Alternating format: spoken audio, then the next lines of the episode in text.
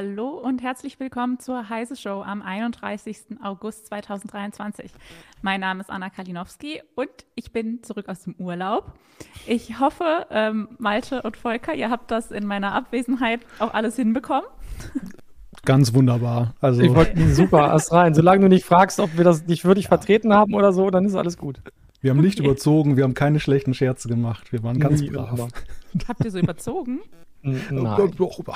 Sekunden bestenfalls. Okay. Höchstens. Ja, gut. Ähm, also keine Sorge, aber jetzt bin ich ja wieder da. Ähm, und ich würde sagen, ich erzähle euch jetzt auch erstmal allen, was wir heute für Themen für euch dabei haben. Und zwar geht es los mit dem Ransomware-Angriff auf den dänischen Cloud-Dienstleister Cloud Nordic, bei dem alle Kundendaten verloren gegangen sind. Danach feiern wir den 60. Geburtstag der Kompaktkassette und zum Schluss besprechen wir noch den gerade gestarteten Digital Services Act der EU, der großen Tech-Unternehmen strengere Regeln auferlegt. Zwischendrin gibt es wie immer die What the Fuck News, den Nerdgeburtstag und das Quiz. Wenn ihr euch an der Sendung beteiligen möchtet, macht das gerne über den Live-Chat. Wir gucken da immer wieder rein. Und bevor wir jetzt mit unserem ersten Thema direkt starten, gebe ich einmal schnell ab in die Werbung. Werbung Entdecke die neuesten Fritz-Produkte bei AVM auf der IFA. Auf dem Berliner Messegelände findest du AVM vom 1. bis zum 5. September mit jeder Menge hochaktueller Technologien am Start. Die ultimative Fritzbox für Glasfaser und DSL, der neue WLAN-Standard Wi-Fi 7, WLAN Mesh und Neues für das Smart Home sind nur einige der IFA-Themen. Schaut einfach vorbei, das AVM-Team freut sich. Alle Details zu den Neuheiten findet ihr unter avm.de slash IFA. Surfax hat übrigens äh, bestätigt, dass ihr keinen Schabernack getrieben habt. Aber ehrlich gesagt, glaube ich dann ehrlich gesagt das Gegenteil. Ich glaube, ich muss ich da nochmal in die Aufzeichnung reinschauen. Ich weiß auch nicht, ob man ihm trauen kann. Gerade eben hat er uns begrüßt mit äh, schönes neues Jahr oder so ähnlich. Also man ja, weiß ja. nicht so recht, welche, was er noch alles so mitkriegt. Ich, ich werde vielleicht nochmal einen Kontrollblick in die Aufnahmen werfen. Na super. So, jetzt werden wir aber seriös. Ähm, Jetzt gibt es nämlich unser erstes Thema. Der dänische Cloud-Dienstleister Cloud Nordic wurde vorletzte Woche Opfer eines Ransomware-Angriffs und hat dabei alle Daten seiner Kunden verloren. Es konnte nichts gerettet werden. Zu dem Angriff kam es während des Umzugs von Cloud Nordic-Servern von einem Rechenzentrum in ein anderes. Das Unternehmen gab bekannt, dass es die Lösegeldforderung des Angreifers nicht bezahlen könne und auch nicht wolle. Vielleicht klären wir erstmal, wie es genau zu diesem Angriff kommen konnte. Ja, passend dazu habe ich jetzt auch ein bisschen Wolkenbruchstimmung eingeschaltet hier, dass wir dann auch dann Regen aus der Cloud haben. Ja, es war folgendermaßen, dass äh, Cloud Nordic sagt äh, selbst, dass sie bei einem Umzug von Servern ihre Systeme, die vorher getrennt waren, für zwei getrennten Netzwerken miteinander verbunden haben, wodurch Infektionen, die im internen Netz gewesen seien, auf die Verwaltungs- und Backup-Server hätten übergreifen können. Also eine ziemlich abenteuerliche Geschichte, wie das da zustande gekommen sein soll. Ja, und das hat dann dazu geführt, dass äh, die ganzen Daten eben verschlüsselt wurden, dass die Backups unbrauchbar gemacht wurden und sie sich dann einer großen Lösegeldforderung gegenüberstanden oder gegenüber sahen. Aber wenn du das jetzt so sagst, ist das eher nicht zu glauben, was sie da erzählen, wie das passiert ist? Ach, ich sag mal, in der Welt der IT, das lernen wir ja tagtäglich aus unserem Newsticker, ist ja alles möglich, aber ähm, so, so ein bisschen merkwürdig wirkt es schon, weil auch natürlich die Frage gestellt wird beim professionellen Cloud-Anbieter, wie verhält es sich denn mit den Backups? Also es gibt ja durchaus Backup-Strategien, wo man auch verhindern kann, dass eben so ein Angriff dann auch gleich die Backup-Systeme lahmlegt. Also es gibt schon da professionelle Kritik an diesem Anbieter und das weckt natürlich schon Zweifel, äh, ob da nicht auch einfach Schutzbehauptungen jetzt da sind, die man erstmal rausstellt, weil es ja auch wahrscheinlich auch Schadensersatzforderungen geben wird von Kunden, deren ganze Daten ja nun verschwunden sind. Es sind halt schon echt erstaunlich viele Zufälle zusammengekommen. Ne? Also wenn man das sich so anhört, ähm, diese ganze Geschichte, äh, dass es dann heißt, ja, da wurden beide verbunden und dann konnten auch noch alle Daten, die bei der Migration äh, sozusagen ja eigentlich erstmal gar keine Rolle spielen, also ähm, sozusagen die Verwaltungssysteme und so weiter, dass die dann auch mit in Mitleidenschaft gezogen wurden. Und in dem Moment gerade ein Ransomware-Angriff passiert ist, das ist alles schon ein bisschen unglaubwürdig tatsächlich. Und ich glaube, die Aufarbeitung, die könnte noch sehr spannend werden. Und äh, sind da jetzt tatsächlich alle Daten weg, die Kunden da jemals hochgeladen hatten. Also wer jetzt irgendwie seinen, seinen ganzen Bilder von immer da reingeladen hatte und dachte, die sind da sicher für alle Ewigkeit quasi, die sind jetzt weg. Ja, so klingt es zumindest im Moment. Ja, je nachdem, was gesagt, halt gelagert alles, war. genau. Ne? Genau, die haben gesagt, alle Daten sind tatsächlich weg, beziehungsweise nicht mehr im Zugriff, weil sie ja auch sagen, dass sie die Lösegoldforderung nicht, äh, die Lösegold, sehr schön, die Lösegeldforderung nicht bezahlen wollen. Ich hätte auch gern Lösegold. Ähm, aber ja, und da, das ist natürlich was, äh, wo man sich fragen muss, okay, wie ist da die Backup-Strategie gewesen? Auf jeden Fall fragwürdig, mal mindestens, würde ich denken. Und ähm, das ist natürlich was, wo auch viele Leute gar nicht dran denken. Die denken, ja, Mensch, habe ich in der Cloud gesichert, wird schon, wird schon auf alle Ewigkeit da sein, wie du es gerade gesagt hast, Anna. Ähm, und das ist ja aber sowieso ein Druckschluss. Nur weil man das in der Cloud hat, muss man ja nicht davon ausgehen, dass nicht auch ein Cloud-Dienstleister vielleicht äh, einem Angriff ausgesetzt ist. Nichtsdestotrotz wäre da natürlich die Hoffnung, dass es redundante Backups gibt, die eben nicht infiziert werden können. Und das ist natürlich schon auch eine gewisse Fahrlässigkeit möglicherweise, die man da vorwerfen kann. Aber hätte der Anbieter dann nicht vielleicht doch die Lösegeldforderung, Löse, was habe ich jetzt gesagt? Lösegeldforderung? Mhm. War ähm, richtig. Zahlen sollen? Lösegoldforderung. Also, ja, das war das Falsche. Bin ich schon ganz verwirrt. Aber hätte man das dann nicht zahlen sollen, wenn, wenn dieser enorme Verlust jetzt da droht? Ja, das ist ja die große Frage, die sich ja alle stellen. Darf man noch sowas eingehen? Also eigentlich ja nicht, weil das ja dieses ganze Modell der Ransomware erstmal befördert. Wenn die Erfolg haben, das wie mit Spam. Spam gibt es auch, weil ja augenscheinlich immer wieder bei diesen hanebüchenen E-Mails Leute drauf reinfallen und dann diese Angebote von Potenzbillen oder was auch immer da offeriert wird, dann augenscheinlich in Anspruch nehmen. Das heißt, von 100 Millionen E-Mails, wenn eine dann Erfolg hat, dann ist die Rechnung schon aufgegangen für den Spammer und so ist das bei der Ransomware auch. Also viele erfolglose Versuche sind eigentlich egal, wenn halt dann hier und da dann tatsächlich mal eine große Summe überwiesen wird, dann als Kryptowährung ja in der Regel. Und deshalb wird halt gesagt, sollte aus sowas nicht eingegangen werden. Es ist natürlich auch die Frage, was für eine Forderung wurde da erhoben und ist jetzt das Unternehmen überhaupt auch in der Lage, das zu bedienen, ohne jetzt dann da in Insolvenz zu gehen. Denn ähm, ja, je nachdem, welche Margen die haben, ist es ja jetzt vielleicht auch nicht so, dass sie einen großen Reichtum da jetzt da schwimmen und, und äh, können das bedienen. Das heißt, sie sind dann vielleicht einfach an einem Punkt gewesen, wo sie pragmatisch gesagt haben, wir machen das nicht. Vielleicht noch kurz als Ergänzung. Es ist natürlich ja so, dass sich einige auch darüber lustig machen, weil sie sagen, Unternehmen haben teilweise bei der IT gespart, weil sie gesagt haben, wir nehmen uns einfach eine Cloud-Lösung. Da, da wird schon professionell vorgesorgt sein, da müssen wir uns selber nicht da so einen Kopf drüber machen über diese, über diese ganzen Dinge. Und äh, ja, wie Volker schon sagte, dann letztendlich entbindet einen das dann nicht davon, dann trotzdem Vorsorge zu treffen. Also wenn die Betroffenen jetzt dann da noch Backups ihrer ganzen Sachen haben, die sie auf den Servern hatten, dann stehen sie gut da.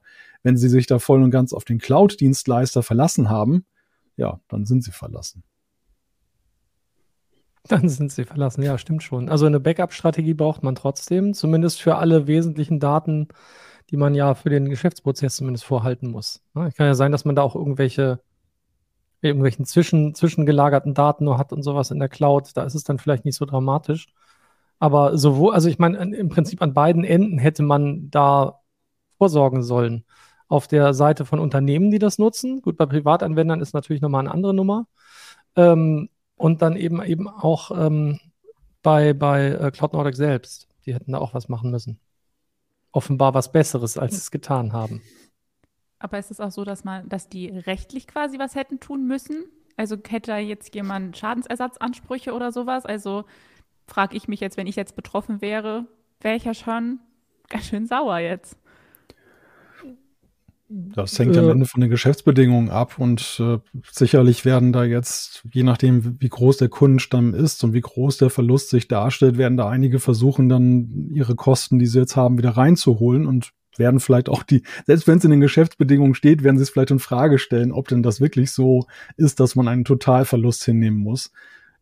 Ja, das ist vielleicht auch noch so ein spannendes Follow-up-Thema, wie, wie das eigentlich ausgeht. Ne? Wird es diese Firma in ein, zwei Jahren noch geben? Mhm. Wie, wie sieht die Situation aus für die Kunden? Das, das äh, sind schon spannende Anschlussfragen, die, die sich da stellen. Ja, ich bin sehr gespannt, ob die sozusagen nochmal einen einen Fuß in die Cloud kriegen. Passt nicht so ganz das Bild, ne? Ihr wisst, was ich meine. Aber meint ihr, es ist grundsätzlich ein Problem mit Clouds, dass man da jetzt Angst vor haben muss, dass sowas passiert? Oder glaubt ihr, es ist ein unglücklicher Einzelfall gewesen bei einem Unternehmen, das sich nicht richtig geschützt hat? Ja gut, wir sehen ja in letzter Zeit ja schon, dass die Angriffe auf Cloud-Systeme auch zunehmen. Also es gibt ja auch die Sache mit Microsoft und diesem Key, der den gestohlen wurde. Aus Sicht der Cyberkriminellen ist es natürlich ein sehr lukratives Ziel. Erstens mal gibt es diesen Trend hin zur Cloud. Das heißt, ähm, die, der Kreis derer, die man angreifen kann, außerhalb der Cloud wird nicht größer, sondern eher kleiner. Zum anderen sind es eben sehr lukrative Ziele, weil man so viele auf einmal dann erpressen kann, beziehungsweise die Anbieter, die eben dann ihren Kunden gegenüber Rechenschaft ablegen müssen und natürlich ein sehr großes Interesse haben, ihre, ihren Kunden eben diesen Worst Case, den wir jetzt hier beobachten, da bei Cloud Nordic zu ersparen. Und deshalb denke ich mal, wird da mehr gemacht. Ja. Manchmal sind es natürlich auch Zufallstreffer, wobei hier wirkte es jetzt schon so, als wäre es ja ein sehr gezielter Angriff auf dieses Cloud-System gewesen oder eben ein großer Zufall. Man weiß es nicht. Ähm, aber ja, was Malte sagt, ist ja, ne? also man hat dann natürlich erstmal eine große Menge an Kundendaten dahinter. Andererseits könnte ich mir sehr gut vorstellen, dass die, die Lösegeldforderungen sozusagen besonders hoch sind bei diesen Cloud-Dienstleister und es durchaus sein kann, dass sie dann sagen, können wir nicht bezahlen, geht nicht. Und sie können es ja auch schlecht verteilen, wenn das Gesamtsystem verschlüsselt ist, ne, auf die einzelnen Kunden. Vielleicht müssen da einfach auch, äh, das ist vielleicht nicht der beste Tipp, die Ransomware-Angreifer ein bisschen klüger werden, damit sie wenigstens zwar mit einem Schlag alles verschlüsselt kriegen, aber dann noch von allen einzelnen Kunden äh, sozusagen Lösegeld bekommen können, weil so ein Cloud-Dienstleister ganz offensichtlich möglicherweise gar nicht in der Lage ist, das zu bezahlen. Oder sie müssen halt mit den Forderungen runtergehen. Gibt es denn da irgendwie Schätzungen, was da so gefordert wurde? Würde mich ja interessieren, ich hab, dass sie. Ich habe jetzt nichts gehört irgendwie. Aber ja. ich meine, es muss ja in der Größenordnung sein, dass, dass tatsächlich der Dienstleister abgewogen hat, ob jetzt die Kundendaten und die Regressansprüche, äh, die möglicherweise kommen, das überwiegen ähm, auf der einen Seite und auf der anderen Seite, naja, ist die Frage, geht man Insolvenz und, äh, in die Insolvenz und kann man es überhaupt bezahlen? Also das kann man natürlich nochmal überlegen. Man könnte jetzt mal natürlich versuchen herauszufinden, ähm, wie, wie ist denn sozusagen ähm, die, die Bilanz von diesem Unternehmen, wenn die überhaupt bekannt ist? Und dann kann man vielleicht ungefähr abschätzen, in welcher Größenordnung die Forderung geworden, äh, gewesen ist. Dass das Geschäftsrisiko so groß ist, dass man es halt nicht bezahlt. Aber weiß ich jetzt tatsächlich nicht. Also hätte ich noch nichts von gehört. Ja, es sind ja meistens willkürliche Summen, die da aufgerufen werden, die sich daran orientieren, ob die, also die Kriminellen wägen ab, wie hoch ist die Chance, dass den Betroffenen das jetzt wert ist, dafür zu bezahlen. Wie weit würden die gehen? Und das ist natürlich immer so, dass auch ein Glücksspiel von deren Seite, so zu gucken, wo ist denn die Schmerzgrenze? Ab wann sagen sie, äh, machen wir sonstige Verrenkungen, um unsere Daten wiederzubekommen? Oder eben wie in diesem Fall, dass man komplett darauf verzichtet. Meinst du die falschen in Wirklichkeit im Hintergrund noch? Das glaube ich jetzt nicht. Also in der Regel ist es ja so, dass du da ja diese Erpressung gleich angezeigt bekommst dann und, und äh, dann kriegst du irgend so, eine, so ein Bitcoin-Konto oder sowas, auf das du das dann überweisen sollst. Also ich denke mal nicht, dass sie das jetzt dann ähm, da noch, noch nachgeben oder so, nach dem Motto, ach, jetzt heute, heute Frühling, Frühlingsrabatt, heute, heute nur 20 Prozent auf die Erpressungssumme. Ja, wobei, wenn das halt so ein Standard Ransomware, eine Standard-Ransomware-Attacke wäre, dann wären ja typischerweise die Forderungen auch nicht so hoch. Es klingt ja schon ein bisschen so, als wären die Forderungen so hoch, dass sie nicht bezahlbar sind. Ja. Und dann würde ich schon erwarten, dass das eben, dass dann ein anderer Kontakt herrscht, jedenfalls als zahl deine, keine Ahnung, 0,1 Bitcoin oder irgendwie sowas. Weil das ist, das wäre dann ja doch wieder was, was, glaube ich mal, für jedes Unternehmen verkraftbar sein müsste, wenn man denn an die Daten wieder rankommen will, überhaupt, und die Chance haben will. Ja, das ist richtig, das, das ist richtig. Also wir haben ja auf der einen Seite die Hardcoded-Variante und auf der anderen Seite haben wir ja eben auch diejenigen, die zum Beispiel auch Teile der Daten dann in, im Darknet zum Beispiel rauslassen, um da auch den Druck zu erhöhen und dann dementsprechend auch dann gleich eine Botschaft mit auf den Weg geben. Also da gibt es natürlich sehr unterschiedliche Herangehensweisen. Ja, wer weiß, vielleicht gibt es tatsächlich dann noch den Preisnachlass, wenn man gut verhandelt. Bin gespannt was wir noch hören. Ich würde sagen, wir gucken dann einmal in die Kommentare, was unsere Zuschauer zu der ganzen Sache zusammen, zu sagen haben. Äh, Lumus sagt zum Beispiel, deshalb werde ich auch keine persönlichen Daten auf irgendein Unternehmen anvertrauen. Bei Firmen macht das Sinn, aber für Privatanwender eher nicht. Oder man investiert in ein eigenes NAS. Zum Beispiel. Spannend finde ich ja auch, was, was sagt R.GA oder wie auch immer.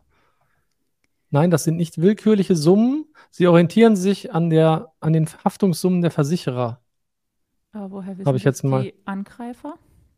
Äh, weiß ich nicht. Vielleicht sind die ja, naja, es hängt ein bisschen davon ab, wie professionell die sind, auf wen zielen die genau ab. Und wenn das jetzt wirklich eine, eine Attacke speziell auf dieses Unternehmen gewesen ist, vielleicht auch, weil sie gewusst haben, dass da irgendwie eine Lücke ist, wenn so ein Umzug stattfindet, falls dann diese Geschichte ansatzweise überhaupt stimmt, ähm, dann kann es natürlich irgendwie durchaus sein, äh, dass, dass die sich an sowas orientieren.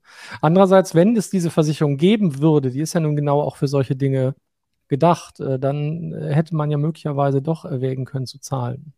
Das wäre so. Wäre natürlich super. Du hast so eine Versicherung und dann sagt die Versicherung, nee, das war völlig fahrlässig, was sie gemacht haben. Wir, zahlen nicht. Oder wir holen es uns zurück. Das wäre natürlich auch irgendwie schwierig. Dann ist es aber eine komische Versicherung. Tja, ähm, was haben wir hier noch? Also viele Leute, ich denke, das ist nicht so ernst gemeint, sagen, Sachen ausdrucken und in den Tresor packen. Das ist das einzige sichere. Aber äh, er hat auch gesehen, bei Surfax in einem Kommentar stand auch, dass aber halt auch so ein Haus auch in Flammen aufgehen kann. Also selbst das ist Ja. ja, nicht sicher.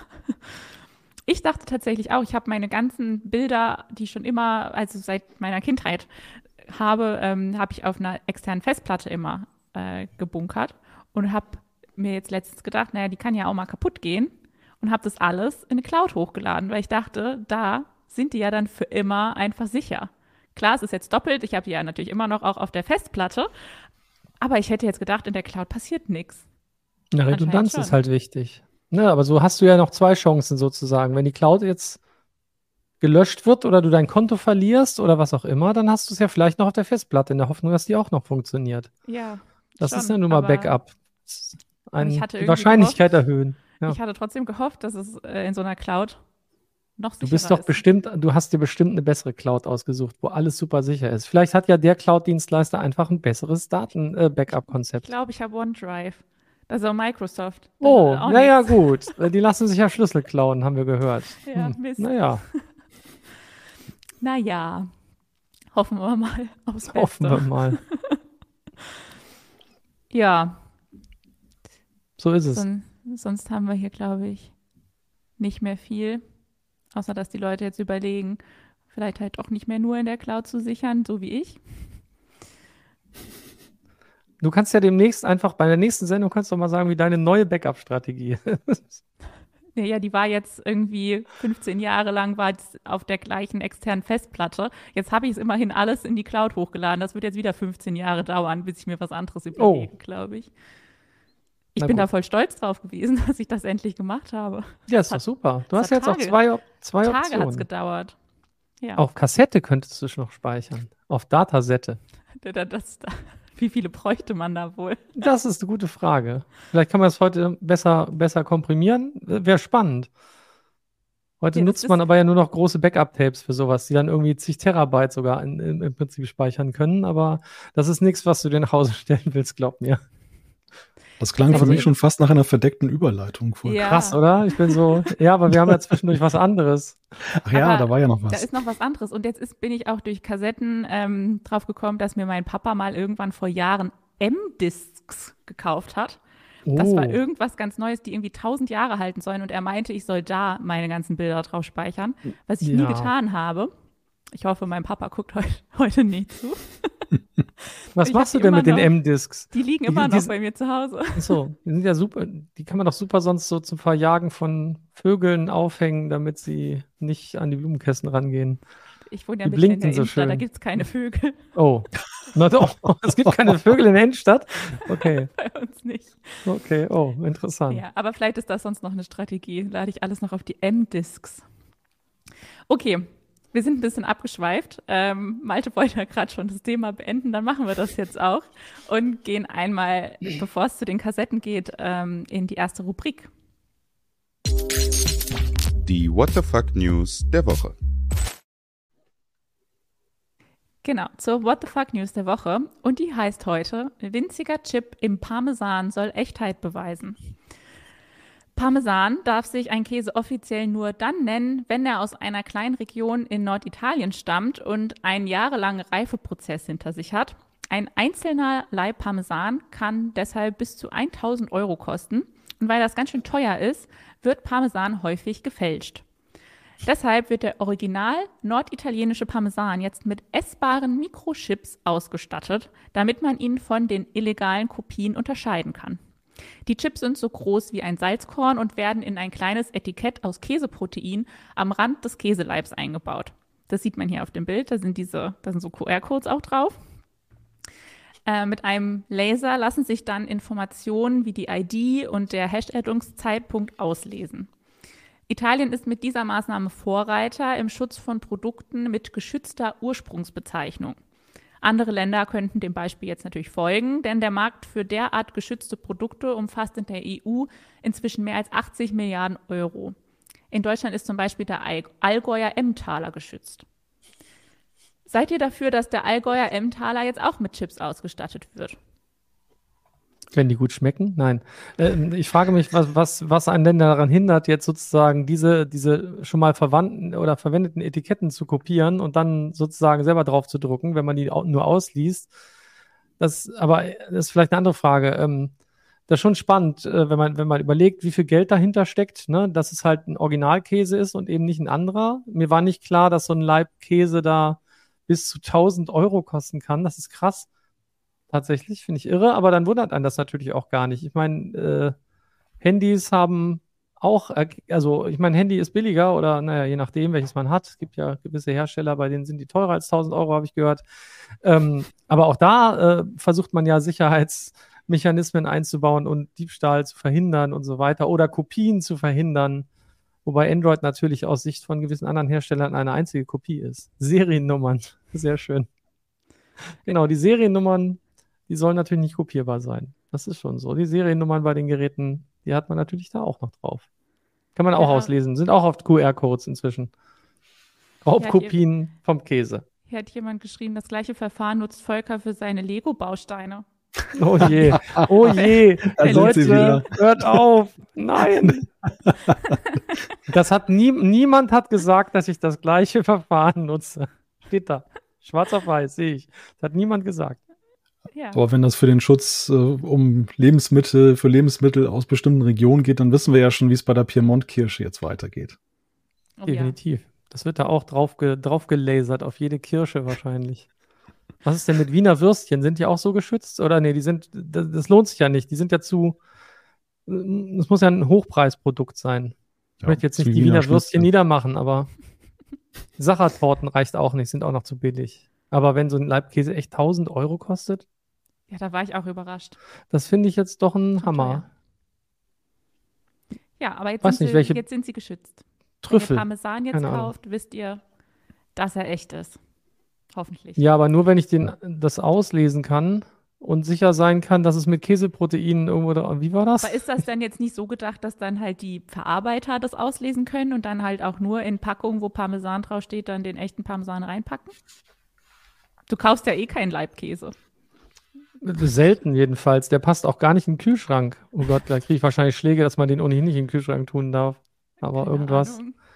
Ähm, ja, nee, genau. Also normalerweise hast du das natürlich nicht. Und äh, als Endkunde bist du, kannst du trotzdem noch nicht, noch nicht sicher sein, ob es dann der echt ist oder nicht. Es sei denn, in jedem Stück Käse sind diese Proteine in, wie war das? Größe eines Salzkorns enthalten. Aber wie lese ich die dann zu Hause aus? Kann ich ja auch nicht. Nee. Das ich weiß nicht. Für die Verarbeiter gedacht. Man kann natürlich auch einfach so eine Demo machen und das dann doch einfach lassen und nur behaupten, dass es geschützt ist. Das ist natürlich auch manchmal so ein Trick. Das würde ganz viel Aufwand sparen für Käseproteine und Chips in, keine Ahnung, Größe von Salzkörnern. Irgendwie ist das Thema Käse, oder? Genau, deshalb machen wir jetzt auch lieber mal weiter mit unserem nächsten Thema, das wir ja schon angeteasert haben. Ähm, weil wir ziehen quasi den Nerdgeburtstag schon ein bisschen vor, denn die Kompaktkassette hat am Montag ihren 60. Geburtstag gefeiert. Philips stellte das Audiomagnetband mit Aufnahmemöglichkeit 1963 auf der Berliner Funkausstellung vor. Und obwohl die Kassette damals gar nicht so viel Beachtung fand, setzte sie sich durch und war bis zum Siegeszug der CD um die Jahrtausendwende eigentlich nicht mehr wegzudenken. Ähm, also ich habe ja Kassetten geliebt als Kind. Wir hatten so viele Hörspiele und haben da selbst aufgenommen und eigene Radioshows eingesprochen, Musik aus dem Radio aufgenommen. Sowas gibt es ja heutzutage wahrscheinlich nicht mehr wirklich, äh, was ich ganz schade finde. Was sind denn eure Erinnerungen an Bandsalat. Entschuldigung. Ganz viel? Bandsalat. Ganz viel Bandsalat. Nein. Nee, ich habe auch ganz, ganz viel Kassetten gehört und ich fand das ganz toll, dass man, dass man eben aufnehmen konnte. Ich hatte dann auch, ähm, wir sind irgendwann aus Norddeutschland ins Rheinland gezogen und ich hatte einen, einen guten Kumpel und wir wollten uns eigentlich schreiben, haben aber festgestellt, schreiben ist total anstrengend. Super, welchen Job ich jetzt habe, egal. Aber früher fand ich das anstrengend, so mit Hand und so, ne, so zu schreiben. Und dann haben wir uns tatsächlich Kassetten besprochen. Das hat allerdings nur zwei Rundläufe gehalten, dann war die Kassette Schade. kaputt und irgendwie seitdem haben wir nichts mehr voneinander gehört. Aber ein bisschen schade. Nee, und sonst halt, wie gesagt, ich hatte das ja eben schon angeteasert, ne? Ich meine, äh, das ist ja durchaus auch als in der, in der Computerära nochmal relevant geworden. Eben diese Datasette, das war ja so die günstige, das war ja die, die, die Diskette des kleinen Menschen oder Mannes, hätte man früher gesagt, ähm, um da eben zu sparen und äh, möglichst, also da möglichst viele Daten auch drauf zu bekommen. Man kriegt halt auf diese Datasetten deutlich mehr Spiele in der Regel ähm, gespeichert als äh, auf eine Diskette zum Beispiel. Ne? Das war ja also gerade beim C64 und so eine ganz große Nummer. Da haben dann die Leute Kassetten getauscht. Übrigens ganz toll, konnte man halt einfach dann umkopieren. Das hat auch viele Generationen, glaube ich, gehalten. Und ich glaube, das hat halt ganz, ganz viel auch ausgemacht dafür, dass dann zum Beispiel sowas wie ein C64 ähm, sich sehr verbreitet hat, weil es eben günstig war und das war ja sozusagen die Raubkopiermethode von früher. Ähm, das hat da, glaube ich, viel beigetragen. Und ansonsten für Musik fand ich es immer so ein bisschen, es hat mir zu sehr gerauscht und vor allem hat es zu oft geleiert. Das hat mich wahnsinnig genervt, aber wahrscheinlich hatte ich immer zu billige Kassettenrekorder. Ich glaube übrigens, wir müssen jetzt Können Geschichte umschreiben. Ne? Oh Gott, jetzt? Ja, weil, Warum? weil nach deiner Erzählung, Volker, bemerke ich gerade, du hast die Sprachnachricht erfunden. Ja, ich weiß nicht, ob das nicht schon manche vorher gemacht haben, aber Ich genau. habe noch nie davon gehört, dass sich jemand Kassetten zuschickt, um sich Sprachnachrichten zu Das finde ich schicken. Ja, Das doch, doch. Heute, heute, heute WhatsApp, ne? früher Ja. Kassetten. Das Hat war für länger uns gedauert. irgendwie einfacher. Ja, ja, ja. Ne? Manchmal, manchmal weiß man auch gar nicht, was man erfunden hat. Hätte ich das geahnt. Hätte ich damals gewusst, was man da machen könnte. Hätte ich es patentieren lassen, die Sprachnachrichten auf Kassette. Großartig. Wir haben hier auch so ein paar Bilder, können wir mal zeigen, wie äh, 1963 so ein Kassettenrekorder aussah. Mit Oh ja, das ist Mikrofon. der, den hatten ganz viele Schulen irgendwann auch, diesen Kassettenrekorder bei uns. Also bei euch nicht mehr, ich weiß. Bei uns schon. Ich, ich zeige euch Ich- jetzt mal, wie mein Kassettenrekorder aussah. Ich habe ein Bild Ich hätte ja. Anna jetzt sowieso eher im iPod-Zeitalter verortet und gar nicht mehr im Zeitalter der Ja. Kassette. Da denkt man, ne, ja, bin ich doch ein bisschen älter, ne? So, so falsch kann man liegen, oder wie? Tada!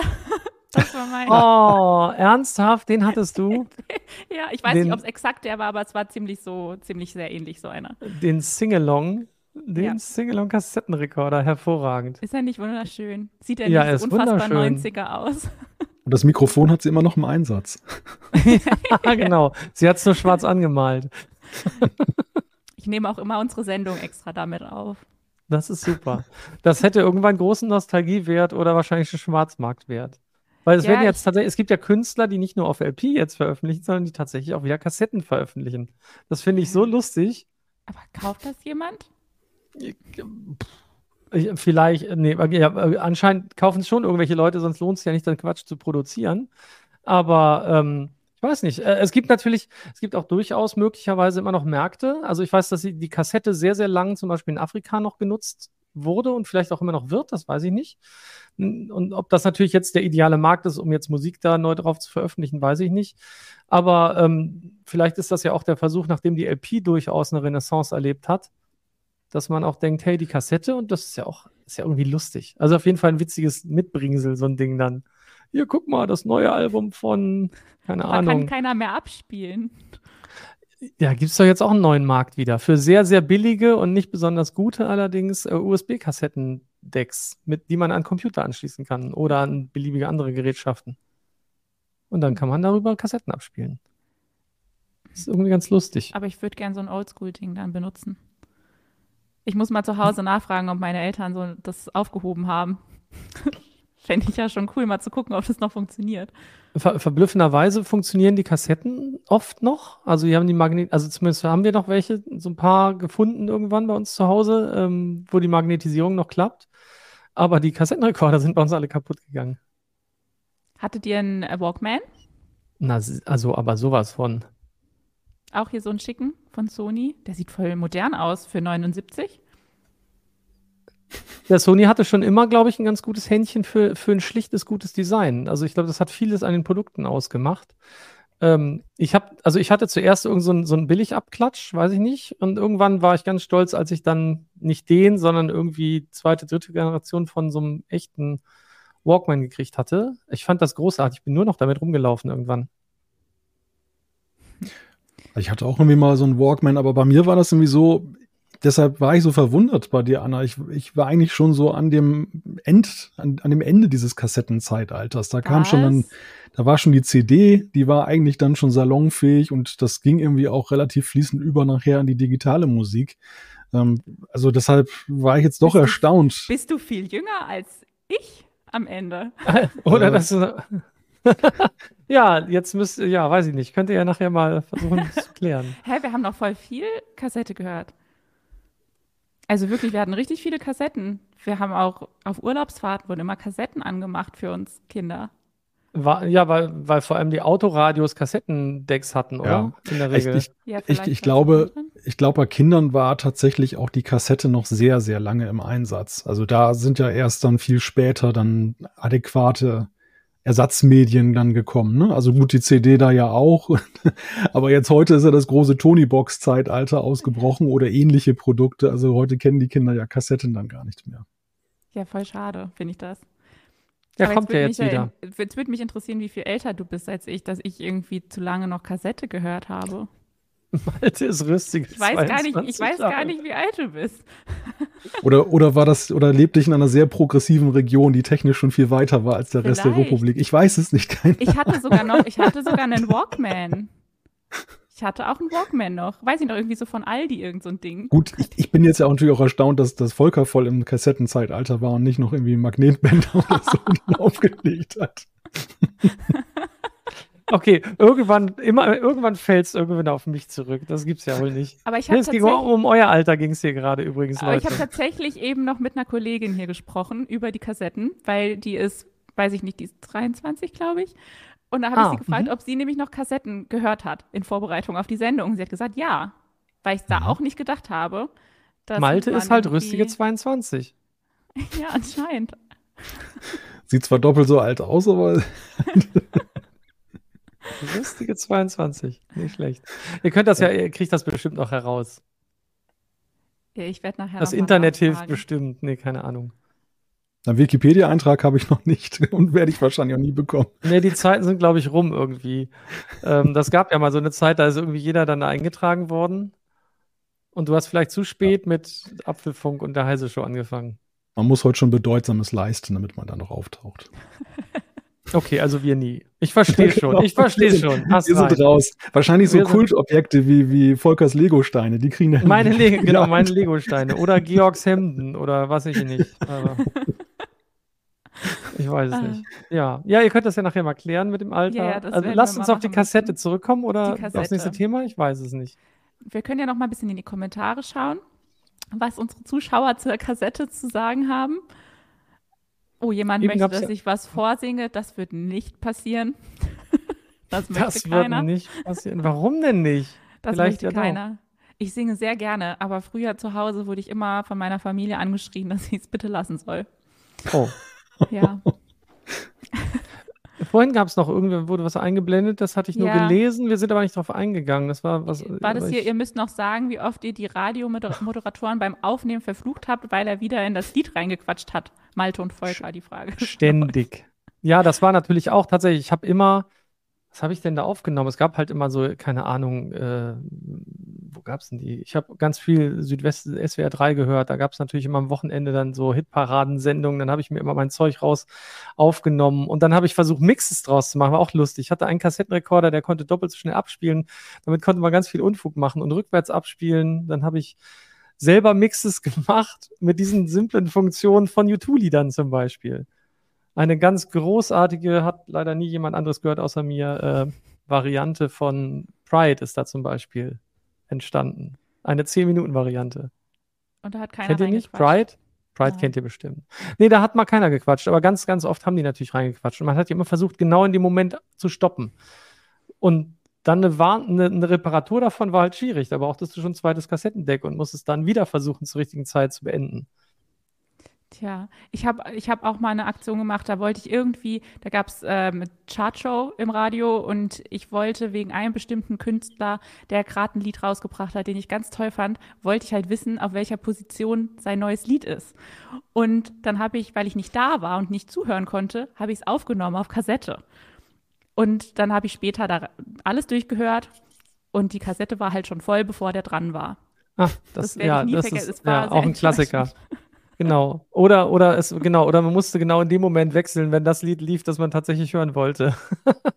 also ich sag einmal umdrehen in der Aufnahme. Mhm. Das war ja generell so der Flug des Kassettenzeitalters, ne? Also da kann man den Kreis ja schon auch auf die VHS-Kassette noch erweitern, wenn man sich irgend, wenn man irgendeine Serie aufgenommen hat, man konnte nicht da sein, VHS-Rekorder und dann irgendwie so drei Minuten vor dem Ende war dann Schluss, weil, weil irgendwie sich die Sendezeit ein bisschen verschoben hat, die Werbung war länger oder irgendetwas. Und das war so ärgerlich und dann wusste man nicht, wie es ausgeht und es gab keine Wiederholung. Also ja, das waren schon Oh, ganz- Höllenqualen.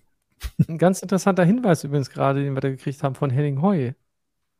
Ne, dass die reinquatschen mussten, weil die GEMA ohne Quatschen zu teuer war und die waren gestaffelt, die Gebühren. Das war mir gar nicht bewusst zu dem Zeitpunkt. Aber es ergibt total Sinn. Die haben nämlich quasi Mhm. konsequent in jedes Ding reingequatscht.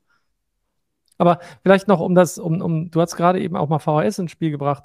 Ähm, in, Im Zeitalter der CDs äh, hätte man natürlich auch auf Kassette aufnehmen können, aber dann kam bei uns irgendwann der Clou. Es gab dann HiFi-Videorekorder, die also auch in Stereo aufnehmen konnten und äh, Longplay unterstützt haben. Und da konntest du halt dann, äh, wie viel? Keine Ahnung, äh, vier, acht Stunden äh, in Longplay nur Audioqualität aufnehmen. Die war wirklich gut, die Qualität. Man hat zwar manchmal dieses Kopfflirren gehört, falls man, die Leute Mhm. so uralt sind wie ich, die das, äh, die wissen vielleicht, was ich meine. Ähm, und äh, das war richtig gut. Das heißt, ich habe dann irgendwann nicht mehr auf Kassette son- aufgenommen, sondern tatsächlich auf Videokassette im Longplay-Format. Da kam ich mir richtig, richtig cool vor und hatte dann so einen HiFi-Videorekorder. Ach, das waren tolle Zeiten. Und dann habe ich irgendwann alle weggeschmissen. Hast du auch wildes Zeug gemacht, ne? Jetzt, Ich was wir dir. heute schon festgestellt haben, in 20 Minuten Sprachnachrichten verschickt auf Kassette, dann auf Videokassetten Musik aufgenommen. Das sind ja Dinge, das ist ja Wahnsinn. Ich sag's, Wahnsinn, ich sag's ja. dir. Ich sag dir, gib mir eine Kassette und ich bewirke Wunder. Hier ist übrigens gerade die Kollegin reingekommen, die die Kassetten noch kennt, obwohl sie so jung ist. Ich habe eben von dir erzählt. Möchtest du einmal Hallo sagen? Möchtest du einmal Hallo sagen? Die kenne ich nur von TikTok. Hi. Es waren nämlich alle ganz erstaunt, dass du ähm, noch Kassetten gehört hast. Hat keiner gedacht. 1999, sagt sie. Jetzt wissen wir, achso, du, das Alter hast du ja eh schon verraten. Ja, Genau. Ja, sehr schön. genau. Ja, Lustig. In dem Moment hat State of Trance geschrieben und dann irgendwann 98, 99, huch, es gibt ja MP3 und alles war plötzlich obsolet. Wie 98, 99? Zu So dem Zeitpunkt ich nicht an der nicht. Uni gewesen? Also, ich habe MP3 tatsächlich früher kennengelernt. was? Mhm. Ich erst viel später, glaube ich. Tja. Das Also ist bei dir so. Du hast ja auch länger 98, Kassetten gehört. Nee, Ja, ich habe das, wann, äh, MP3 bin ich begegnet. Oh, da war mein Rechner noch zu langsam zum Abspielen. Da hatte ich noch einen 486er, 486, oh, wann war denn das? Mit Turbotaste. 6, ja, sowieso. Äh, äh, wann war denn das? Ich muss gerade grübeln. 96? Kann es sein? 96 oder Und 95 die schon? 86er, so Mitte der 90er, würde ich jetzt mal sagen. Ja, ja. ne? Und äh, das war halt total krass. Und ähm, ja, wer da zu dem Zeitpunkt an der Uni war, der hat auch ganz, also der hatte Chancen, MP3 früher kennenzulernen. Das So waren noch die wilden Winamp-Zeiten. Da warst du an der Uni. Da habe ich promoviert. Danke. Was? Echt? Ach doch, ja. Krass. Guck mal, da war ich Krass. noch nicht mal in der Schule. Ja, frag mal deine, die Kollegin, die gerade Die, reinkam. die ist jetzt äh, weg. Ja, die war die noch jetzt- nicht mal die ist- geboren. Die ist ein bisschen, also ich bin bei Heise so lange, ich glaube, sie ist ein Jahr früher geboren worden. Und aber als sie Als ein Jahr war, habe ich bei bist. Heise angefangen. Bei Heise. Und wir haben auch schon Ja. Kolleginnen, die im gleichen Jahr, also das ist ganz schrecklich. Ja. Also nicht ganz Und die schrecklich. sind ja die, jetzt auch erwachsen, die Leute. Ja, das- sort of, ne? Die einen sagen so, die anderen so. Ich fühle mich aber auch nicht so, egal. Dann lasst uns schnell von dem Thema wegkommen. Okay. Ähm, möchte noch jemand was sagen zur, zur Kassette? Jetzt nicht zum Alter, zur Kassette. Sonst würde ich sagen, dass wir weitermachen. Ich fand sie cool. Ich finde es gut, wenn sie jetzt eine Renaissance hat. Finde ich lustig. Ja, ich finde die auch cool. Und Anna macht demnächst ihre Backups da drauf. Also auf jeden Genau. Fall bemerkenswert, was für ein bewegendes Thema es ist. Ne? Das haben wir auch festgestellt. Wir haben ja diesen wunderbaren Artikel auf Heise Online, den ja schon sehr viele gelesen haben über die 60 Jahre Kassette. Und äh, als wir den eingestellt haben, ich persönlich habe so gedacht, ja, klar, Kassette ist so ein Thema, aber dass das so eine Resonanz findet, dass da so viele so gute Erinnerungen dran haben. Und äh, weil, weil ich fand, wir haben ja vorhin das Thema Schallplatte auch gehabt. Schallplatte war ja, ist ja so ein Kultfaktor, ne? Und viele schwören ja bis heute drauf, dass sie sagen, Tonqualität unerreicht und so. Und bei der Kassette hatte ich immer das Gefühl, das ist eher so ein technisches Vehikel. Ne? Das ist halt einfach, es war, es war praktischer, sie war mobiler, ne, kleiner und so weiter. Das war Und, das erste, äh, womit du aufnehmen konntest. Ja, Also, ja, aber- wenn du nicht große Tonbandgeräte benutzt hast, wie du mir eben unterstellt hast. Ich hatte nie ein Tonbandgerät. Ich habe die erst Ich- kennengelernt, als ich mich, als ich schon längst Kassetten kannte. Ich, ich sehe die vor meinem Geisten, geistigen Auge, diese großen grauen äh, hier Dosen die durch die Gegend, Gegend tragen. Wir sprechen uns noch. Aber wie gesagt, ich, ich hätte nicht gedacht, dass das, dass die Kassette so eine, so eine Liebe noch, äh, dass der noch entgegenkommt, weil ja das, was danach kam, ja viele Nachteile oder Nervigkeiten der Kassette ja auch aufgehoben hat. Ne? Also diese Zurückspulerei zum Beispiel war ja mal ätzend. Es man hat sie von beiden Seiten gehört und dann war sie ja jeweils dann wieder am Anfang. Und, und der Bandsalat, ich meine, das war ja ein Segen, dass man ja mit dem Bleistift das wieder aufdrehen konnte, das Ganze. Aber es gab ja schon so ein paar Sachen, die nicht so toll waren an der Kassette und wo dann eben die, das digitale Zeitalter ja echt das so schön gemacht. Und heute, da, heute braucht man ja nicht mal mehr Datenträger. Heute streamt man den ganzen Kram und muss das gar nicht mehr kaufen. Aber das Dauerhaft. ist ja das, was, wo der Charme verloren gegangen ist, weil es jetzt so einfach ist. Und das Ja. war das ja das Charmante an, an der Kassette. Da gebe ich dir recht. Also ich glaube manchmal, dass der, dass, dass der Mangel manche Dinge oder dass das etwas rar ist, macht es wertvoller. So wie, wie mit dem Internet. Der erste Internetanschluss, wo man noch im Hinterkopf dann so diesen Gebührenzähler immer dann hatte, der dann ratterte und alles war teuer. Da war das Interneterlebnis auch ein ganz anderes als heute. Das hat sich sofort geändert mit der Flatrate. Irgendwie war es ein bisschen langweilig. So jetzt kannst du halt immer surfen. Ne? Und das, das war nicht mehr so dieser Kick, den es so hatte, so Mitte der 90er, als man sich noch da mit dem Modem eingewählt hat und dann als, man dampfte. noch Haus, als man noch haushalten musste mit den Daten. Ja, ja, genau, mit den Daten und mit der Zeit und ach Gott, das war, das war alles knapp. Okay, ich glaube, wir müssen jetzt weitermachen. Ich glaube, wir überziehen heute auch, obwohl ich da bin. Oh je. Deshalb beenden wir Die die, Tradition haben wir ja schon vorbereitet. Ja, gut. Bin ich Für nicht dich schuld. extra. Danke. Ähm, dann äh, machen wir jetzt aber trotzdem mal mit der Nostalgiestunde hier Schluss und gehen weiter zur nächsten Kategorie. Der Nerdgeburtstag der Woche. Ja, das ist heute Satoshi Tajiri. Der hat Pokémon erfunden und ist am Montag 58 geworden. Und er lebt noch. Ist es nicht schön? Ja, krass. Wir hatten ja letztens schon ganz viele Lebende. Ja, und er Äh, hat auch gar keine schlimme Geburtstagskinder. Lebensgeschichte. Ich erzähle euch ein bisschen was. Satoshi. Tajiri wuchs in Tokio auf und interessierte sich schon seit seiner Kindheit für Arcade-Spiele und er hatte eine große Sammelleidenschaft. Beides legte den Grundstein für seine spätere Erfindung. Bevor ihm die Pokémon-Idee kam, sammelte er nämlich leidenschaftlich gerne Insekten und tauschte sie. Von seinen Freunden wurde er deshalb Dr. Käfer genannt. Und weil er sich lieber mit Insekten und Automatenvideospielen beschäftigte als mit Lernen, litten auch seine Schulnoten. Seinen Schulabschluss schaffte er nur, weil er einen Make-up-Kurs zur Aufbesserung seiner Noten belegte. Nach der Schule ging Satoshi Tajiri dann auch nicht studieren, sondern machte einen Kurs in Computerwissenschaften und gründete das Computerspiel-Fanmagazin Game Freak, das er komplett per Hand schrieb und selbst illustrierte. 1990 kam ihm dann die Idee, andere Stadtmenschen an seiner Leidenschaft des Insektensammelns teilhaben zu lassen und so erfand er die Pocket Monster, also die Pokémon. Er stellte Nintendo dann seine Idee vom Pokémon-Spiel vor, das Unternehmen lehnte aber zunächst ab. Satoshi blieb aber hartnäckig, arbeitete weiter an seiner Idee und konnte Nintendo schließlich doch überzeugen.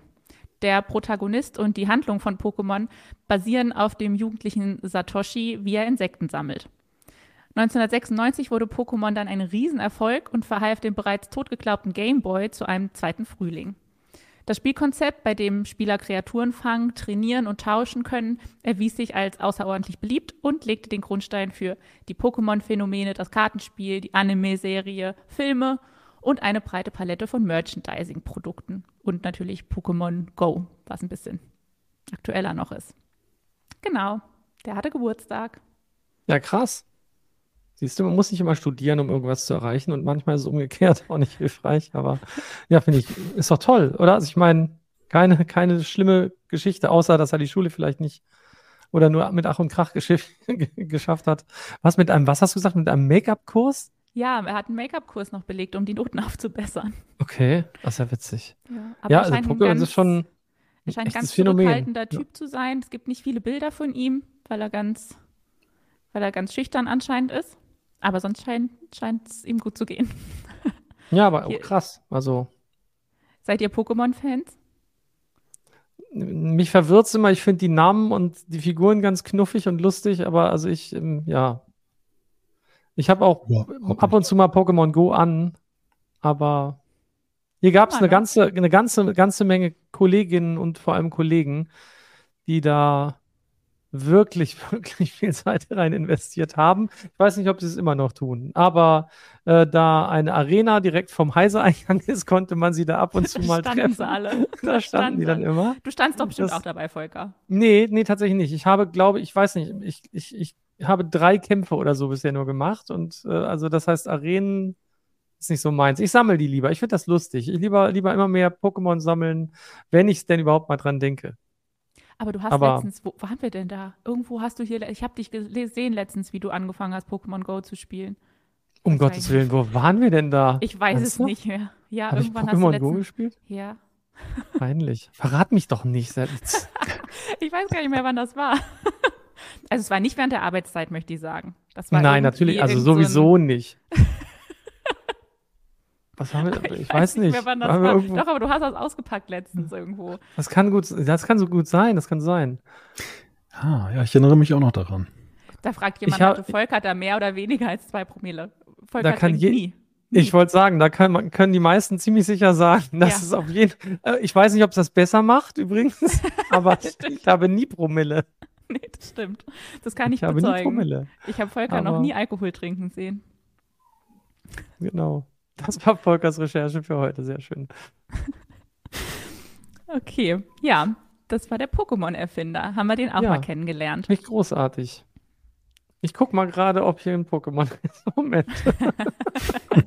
Volker muss gleich weg, weil die Arena geöffnet hat. Oder ist die immer offen? Keine Ahnung, ich habe das nie Die, gespielt. ich glaube, die, ich glaub, die ist immer offen. Die ist immer offen. Ich glaube, die ist immer offen. Ich weiß nicht. also wenn deine kurz. Frau dann sich Moment. wundert, warum du schon wieder Überstunden machst, dann genau. bist du eigentlich genau. noch vorm Gebäude in der Arena.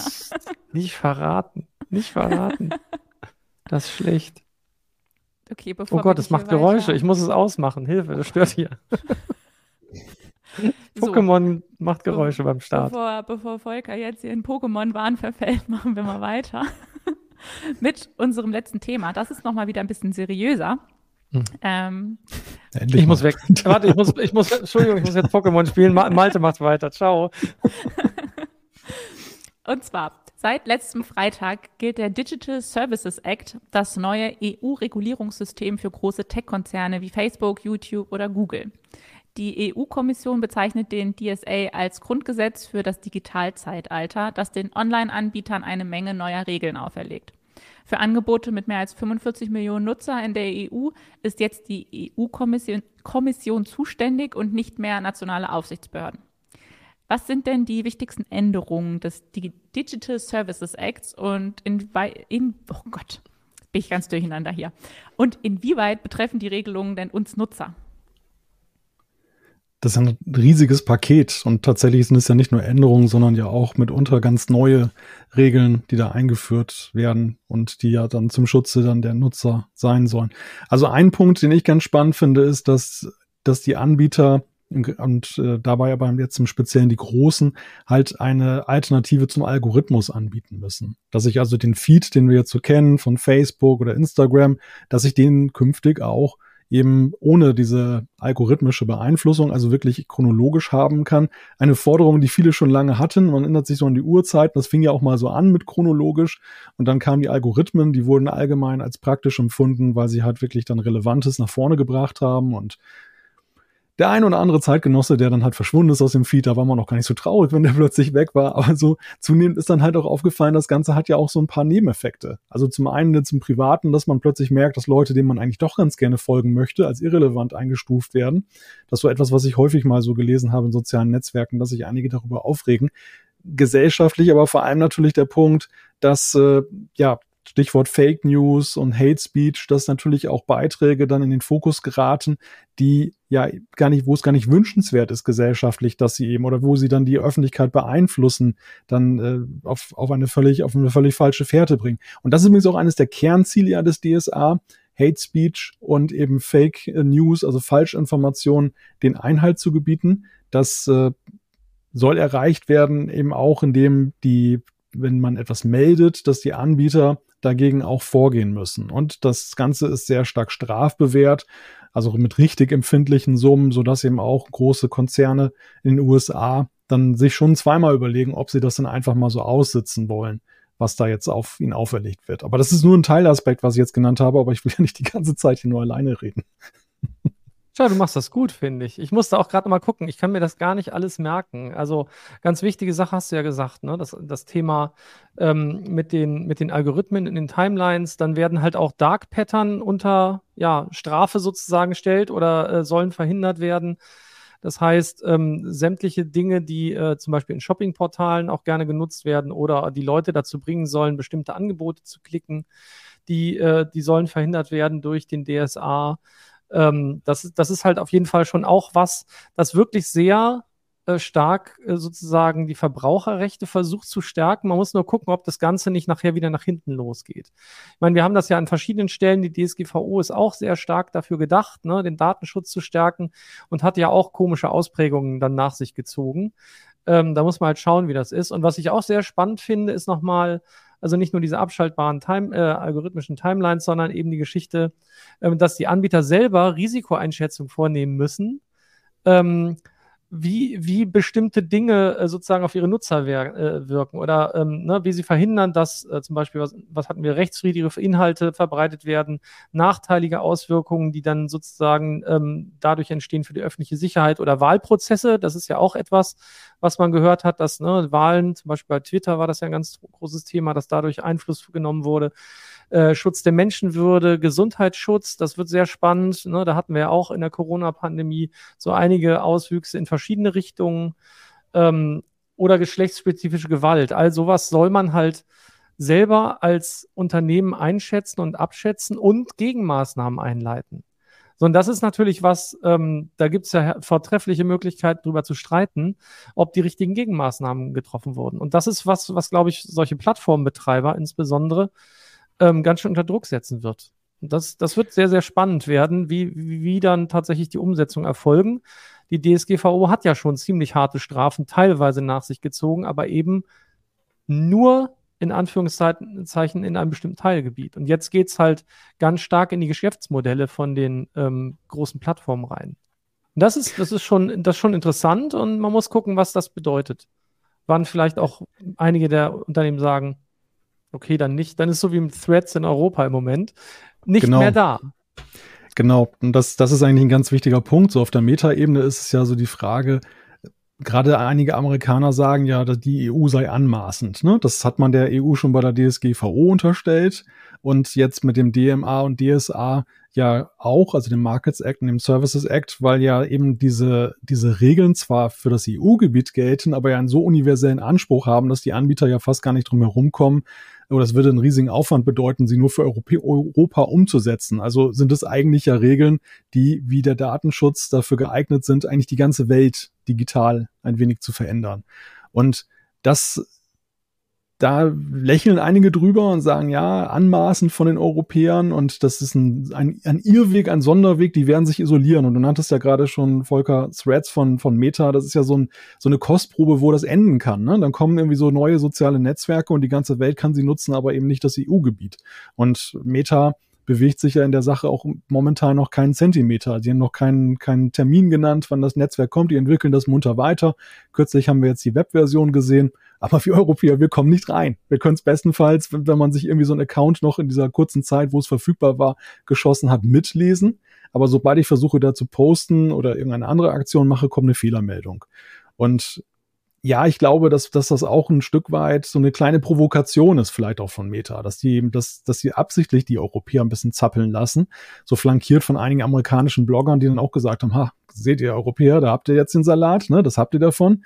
Aber am Ende glaube ich trotzdem, die DSGVO hat es ja vorgemacht. Selbst in Amerika hat man ja die GDPR, wie es ja dort genannt wird, ja durchaus als Inspiration genommen. In einigen Bundesstaaten wurden dann sogar ähnliche Datenschutzgesetze erlassen. Und generell ist es ja so, bis auf amerikanische Lokalfernsehstationen, die zu faul sind, dann ihre Seiten entsprechend anzupassen, haben ja gerade eben sehr viele internationale, auch US-Anbieter ja gesagt, komm, die Europäer wollen wir nicht vor der Tür stehen lassen und haben eben auch gesehen, dass sie dann eben da konform sind. Deshalb bin ich eigentlich ganz zuversichtlich, dass es das Netz irgendwie dann doch zum Positiven verändern wird, weil die Intention, die dahinter steckt, ist ja wirklich eine sehr gute und es greift ja wirklich Probleme unserer Zeit auf, die ja pressieren. Übrigens, bei mir ist es so, dass ich bei Threads gar nichts mehr sehe. Also ich kann nicht mal mit, mehr mitlesen. Inzwischen ist es bei mir so, dass das Ding einfach leer bleibt und sich tot lädt. Ich weiß auch nicht. Aber äh, wichtig ist natürlich immer, man darf nicht vergessen, dass es in Europa, keine Ahnung, sieben, sieben bis 800 Millionen Einwohner gibt. Das ist ja kein ganz kleiner Markt. Also das ist ja nichts, was man einfach mal wegwischt. Vor allem, wenn man überlegt, dass äh, China sowieso nochmal ein ganz eigener Markt ist, wo die US-Konzerne äh, sowieso nur so ein, so ein Ansatz, also da keinen so besonders großen Stellenwert tatsächlich haben, weil in China eben eigene Netzwerke sind und eigene Zugangstechniken und so weiter, ähm, sodass die Amerikaner sich natürlich wirklich mehrmals überlegen, ob das eine gute Idee ist. Und ich weiß noch, die GDPR-Banner, die waren teilweise deutlich schneller bei den US-Seiten installiert, als sie in Europa tatsächlich waren. Die haben viel, viel schneller reagiert auf äh, die neue Gesetzgebung, als es hier teilweise gewesen ist. Ich bin jetzt gespannt, was passiert. Ähm, und vor allem betrifft es ja eben auch die großen Netzwerke. Sämtliche sozialen Netzwerke sind da betroffen. Das wird halt super spannend. Und ähm, da gibt's ja jetzt schon die Hinweise, ne? das dann heißt, ja, für unsere europäischen Nutzer gibt es jetzt halt hier und ohne Ranking und dies und jenes. Das ist ja auch schön. Manche werden es vielleicht trotzdem anlassen. Mal schauen, wie das dann nachher tatsächlich so ausgeht. Also ich glaube auch, das wird schon auch einen positiven Aspekt haben, aber es gibt bestimmt viele Stilblüten, die dadurch entstehen werden.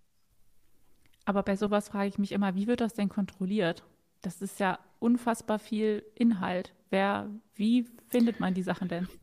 Ja, nach dem Anklägerprinzip, ne? Also da, wo dann eben die Kontrollbehörden, die Regulierungsbehörden darauf hingewiesen werden, werden sie den Fällen nachgehen. Das, das haben wir ja jetzt ja schon beim Netzwerkdurchsetzungsgesetz gesehen. Da ist es ja ähnlich gelaufen. Es gibt diese Rechtsgrundlage, die Anbieter versuchen sie bestmöglich zu erfüllen, aber manchmal machen sie es eben nicht. Und dann gehen Leute auf die entsprechenden Behörden zu und sagen, hey, da wurde dagegen das Gesetz verstoßen und dann ermitteln die und schauen, ob das, ob dem so ist und ich sag mal, gerade bei den Melde, bei, der, bei diesen Meldungen und der Frage, wie wird denn darauf reagiert, wird ausreichend darauf reagiert, das werden ja so die ersten Streitfälle sein. Einige werden jetzt da eben die Möglichkeit sehen und sagen, hey, endlich kann ich das eben dann, kann ich was dagegen machen und äh, ja, ist es dann nur der Button und der endet im Nirvana oder passiert dann wirklich was?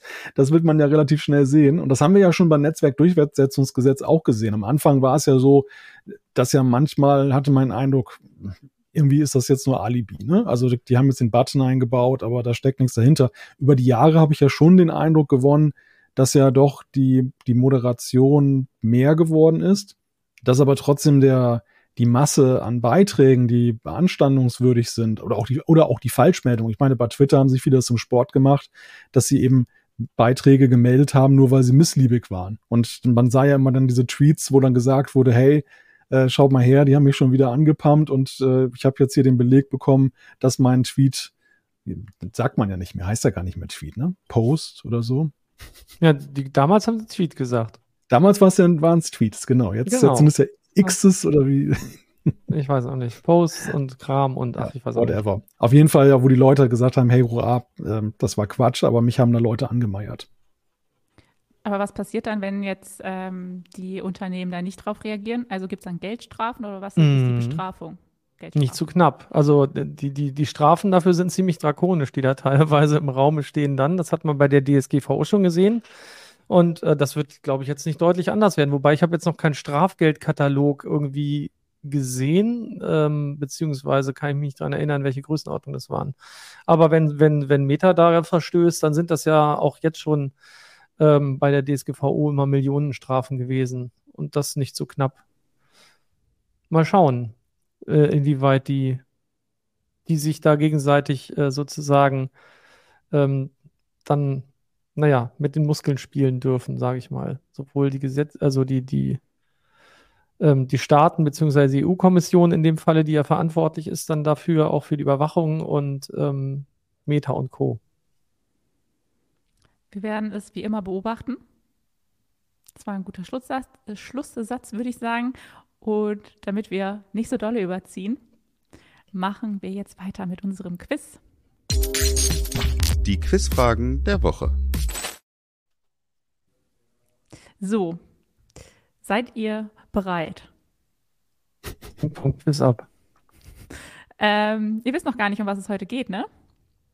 Es Nee. geht um Kompressionsverfahren und Tools, sowas wie Win. Ach Gott, Ra- Ra und Zip und Co. Ich habe Angst. Exakt. Als ich die ersten Silben gehört habe, dachte ich Kompressionsstrümpfe, aber das für mich, mich würde ja nichts mehr wundern. Ach, schade, jetzt habe ich gerade, es gab hier gerade Socken. Jetzt hast du gerade deine bei Heise. Ich habe Kompressionsstrümpfe hab meine, meine, die Socken, die, die alle ähm, sich abholen konnten, die hier vor Ort sind. Ja, ja, es gab Socken. Gab es nicht auch Pullis? Es gab auch Pullis, die muss man bestellen. Heise Pullis, genau. Und dann muss ich die bezahlen? Nee. Äh, Ja. Also, äh, ich glaube, wir nicht. Okay. Jemand, der den sonst kauft, also von außerhalb haben will, wahrscheinlich schon. Ja, weil hier war heute schon wieder Veranstaltung und wir können nicht richtig teilnehmen, weil wir hier die heiße Du kannst Show ja machen. gleich noch hingehen. Ich hoffe, da gibt es noch ein vegetarisches Würstchen und und was zu trinken. Und Socken. Da wird schon verraten. LZ, was? Was? Steht da nicht ein W? War das nicht LZW? Wer war denn der W? Habe ich vergessen. Kommt bestimmt gleich vor. Hä? Warum gibt da schon jemand eine Antwort, wenn ich noch gar keine Frage gestellt habe? Einfach so. Ja, ja, das ist halt, letztens ist das auch immer ein bisschen eskaliert. Äh, Einfach, einfach. Alles wird Okay, gut, Anna. Ich muss wohl doch noch mal in die Sendung reingucken. Okay, Das ist eine Art Frage. Jeopardy. Du kriegst die Antwort und musst die Frage dazu stellen. Ah. Ah, So, ich habe jetzt aber erstmal eine Frage. Oh. Welche Aussage zum LHA-Format stimmt nicht? Es wurde zur Dateikompression in Qu- Quark, Quake Quake. Quake. und Doom genutzt. Es wurde 1988 in Japan entwickelt. Es war am Amiga das beliebteste Kompressionsverfahren oder es wurde von Microsoft nie für Windows XP umgesetzt. Es ist ja, ein- ah, wichtig. Es ist nur eins, es ist nur eins falsch, ne? Ja, eins stimmt nicht. Das LHA-Format, das ist ja uralt. Also da, ich weiß Amiga und ich, ich weiß Markus Will, Amiga Freak par excellence. Guckt mal, wir haben mal in der Heise Show XXL den Amiga auf der Cebit vorgestellt. Also natürlich viel, viel später. Es war lustig, zusammen mit Markus. Ähm, also es war auf dem Amiga ein sehr beliebtes und fast das einzig genutzte Kompressionsverfahren meines meiner Ansicht nach. Wurde es für Windows XP nie umgesetzt? Also irgendwann ist das so ein bisschen in Vergessenheit geraten. LHA, ist das noch umgesetzt worden? Aber wenn es auf dem Amiga so erfolgreich war, ist dann nicht die, die Aussage, dass es 88 erst entwickelt wurde, vielleicht falsch?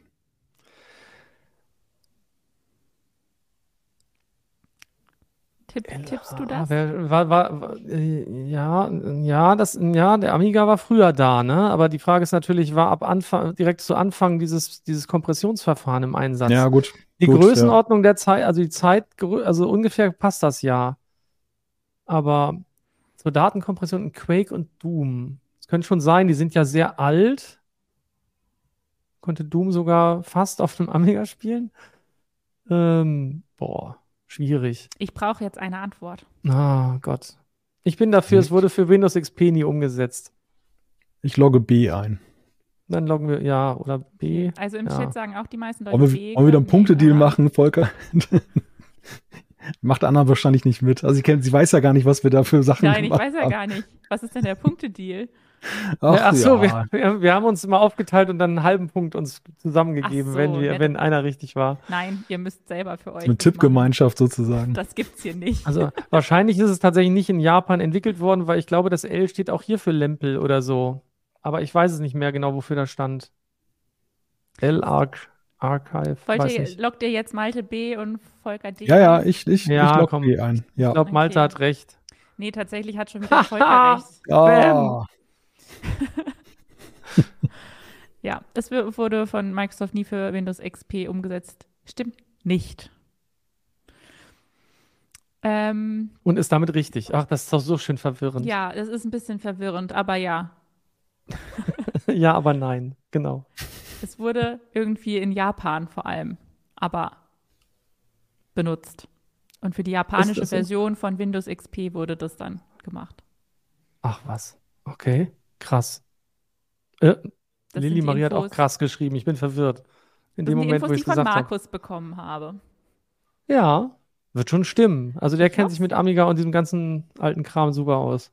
Gut. Okay, zweite Frage. Welche der hier genannten Kompressionsmethoden ist verlustfrei? Äh, die Transformationskodierung, Mhm. diskrete Wavelet-Transformation, Fractal Compression oder Huffman? Huffman. Huffman-Kodierung. Huffman. Huff, Huffmann Also- finde ich schöner.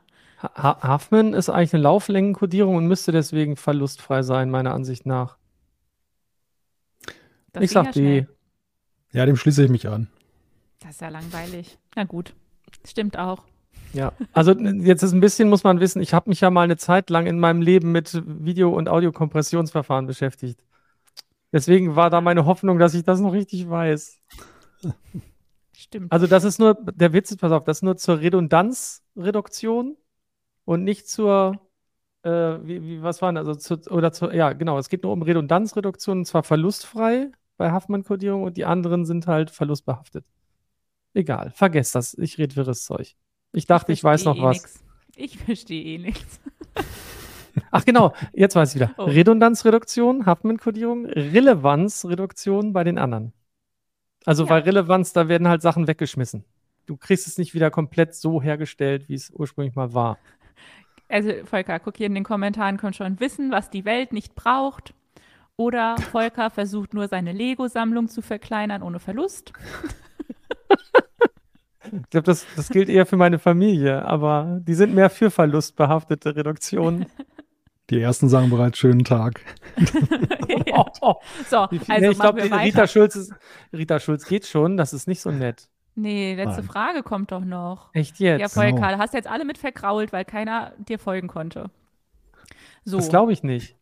Eine Shareware-Version von WinRAR war besonders bekannt dafür, nach dem Testzeitraum zwar voll funktionsfähig zu bleiben, aber oft per Hinweismeldung an den Kauf zu erinnern. Wie nennt sich dieses Verfahren? Also von diesem Neckwear. Erinnern. Neckware, Oh, Hintware, ja. Bloatware oder Adware? Also A, habe ich eben gerade gesagt, äh, behaupte ich. Ich behaupte, es ist Nagware, die nervt halt und will, dass sie gekauft wird. Ja. Bloatware ist, glaube ich, was Negatives, ist nichts Gutes. Adware ist ja dann werbefinanziert, also müsste A. Also Hintware ist ja, ja gut, Hinweis, aber dann, nee, nee, das ist Nerv, würde ich auch sagen. A. Ja. Mhm. Da seid ihr wieder richtig. Juhu. Das stimmt. Aber ne, Dann wird- ne, ja.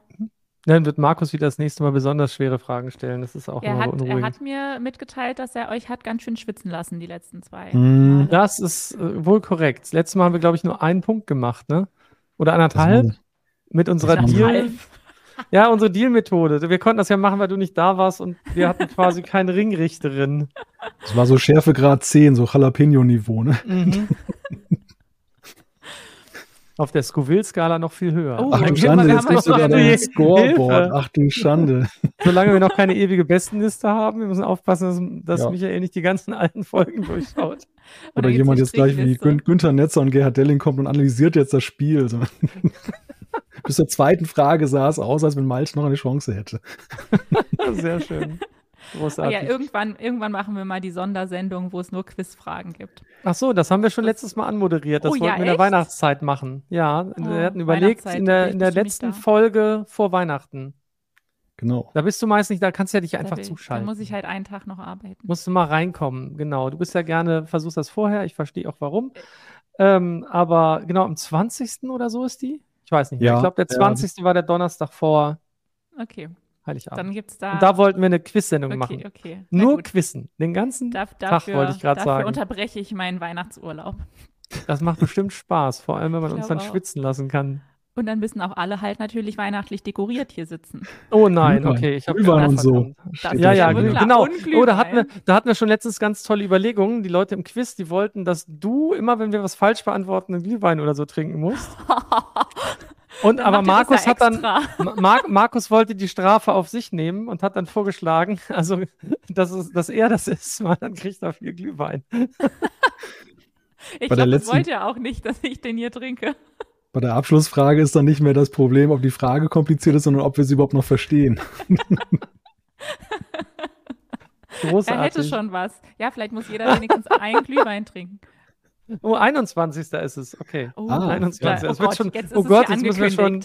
Hilfe, ich kriege Angst. Jetzt ist werden es schon- werden schon Flyer Ähm, gedruckt. Im, im, Chat, Genau. in, Im Chat wird gefragt, dürfen wir Fragen einsenden? Ja. Ja, vielleicht ja auch. super also gerne. So, so, und so Themenblöcke oder irgendwas, was euch interessiert. Und, und, Na äh, ja, aber erst Zum Abschluss, Glühwein. zum Abschluss singt dann Anna noch ein. Weihnachtslied und dann fadet es so langsam aus. In die Sendung. und gerne auch, also wer möchte, wer möchte, ähm, das haben wir auch öfter schon mal geschrieben. Wir haben ja jeden, jeden Freitag das Quiz, was ihr hoffentlich mal alle spielt. Und äh, da hatten wir auch eigentlich mal schon mal reingeschrieben, dass wir äh, uns freuen, wenn ihr ähm, Fragen einsendet. Und ähm, wir haben auch gesagt, wenn ein Quiz genommen wird, typischerweise haben die ja zehn Fragen, ähm, dann honorieren wir auch die einzelnen Fragen mit jeweils fünf Euro, meine ich, glaube ich, war das, sodass man halt dann da auch mit Geld verdienen kann, ein bisschen, wenn man gute Quizfragen oder ein ganzes Quiz einsendet. Äh, Gerne an Markus Will wenden. marvi.heise.de. Der weiß Bescheid. Macht das mal. Unser Quizmaster Deluxe. Und wo können die Leute sonst uns schreiben mit ihren, ihren Quizfragen für die Weihnachtsshow? Gibt es eine heiße Mm, Kann man Show? doch auch. E-Mail-Adresse oder sowas?